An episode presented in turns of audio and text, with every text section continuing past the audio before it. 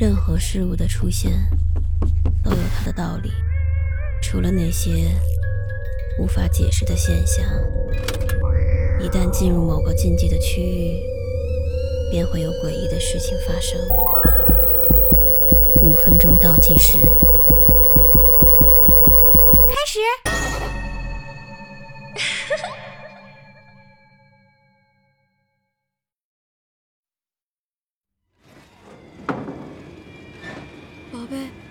宝贝，你在哪儿？你在哪儿啊？我一边不断叫喊着，一边发了疯似的到处寻找。可是，可是我到处都找不到他。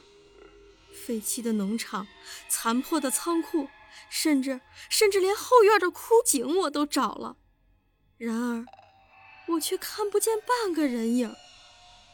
我急得满头大汗，眼睛里满是焦虑和担心。已经这么久了，再晚再晚就来不及了呀！我再次跑进了野地里，一个不留神，我被一个土堆绊倒了。等等，这是一个废弃的农场，怎么怎么会有新开垦的土地呢？除非我顾不上摔破的腿，跪在地上，疯狂地用手开始刨土。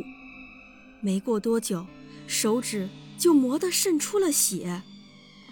这是我最后的机会，我咬着牙坚持，不肯放弃。突然。我感觉手指碰到了一个硬硬的东西，摸上去有点像木质的箱子。我闻了一下，周围的土都是新翻的，显然这个木箱子是刚刚放进去的。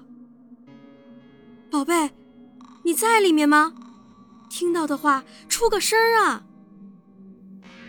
我敲着箱子，大声的喊道：“我，我在这儿。”救我！快救我！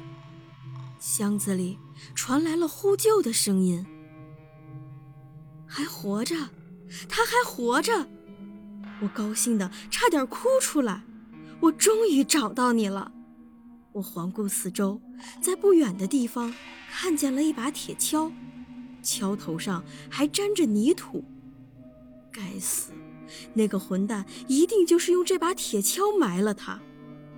我抓起铁锹，开始快速地挖了起来。没过多一会儿，木箱子已经被我挖出来了。我撬开箱子，终于看到了它。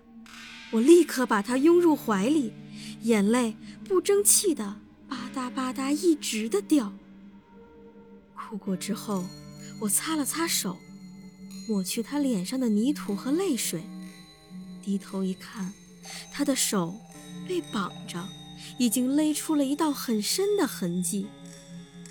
我把手伸进了包里，拿出了沾有绿纺的手绢，盖在了他的脸上。